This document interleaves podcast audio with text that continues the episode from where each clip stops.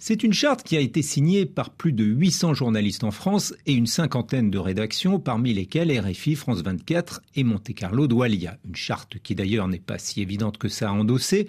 D'une part, tout le monde ne souscrit pas à l'idée même d'urgence climatique. À TF1, on considère par exemple que le mot est militant, connoté politiquement, ce qui n'empêche pas ce groupe de préparer pour la fin du mois une feuille de route sur le climat avec un plan de formation et un comité d'experts.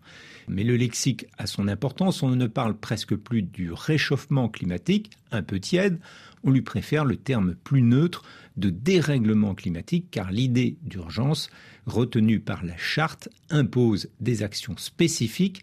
Il s'agit d'enquêter sur l'origine des bouleversements en cours, de pratiquer un journalisme bas carbone donc avec des journalistes locaux plutôt que des envoyés spéciaux qui prennent l'avion, ou encore de renoncer à tout partenariat ou publicité soutenant les activités les plus polluantes.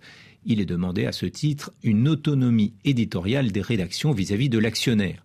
Au Royaume-Uni, le Guardian recommande d'utiliser le terme d'urgence et il va assez loin puisqu'il multiplie les angles sur les effets de la crise climatique et diminue même ses recettes de cuisine à base de viande. Ce militantisme reste une exception dans les médias car souvent l'environnement rime avec bons sentiments et annonceurs contents.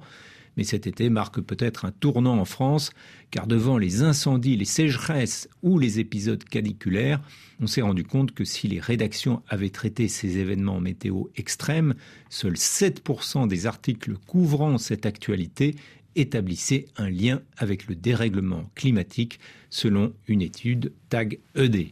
C'est pourquoi les médias s'interrogent davantage. Peut-on continuer à illustrer un article sur le sujet par des enfants s'aspergeant d'eau dans une fontaine? C'est demandé Libération.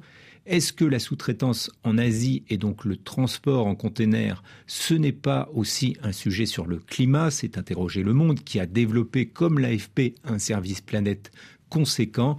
De son côté, Radio France s'est engagé à former 800 journalistes aux questions climatiques pour décloisonner son regard.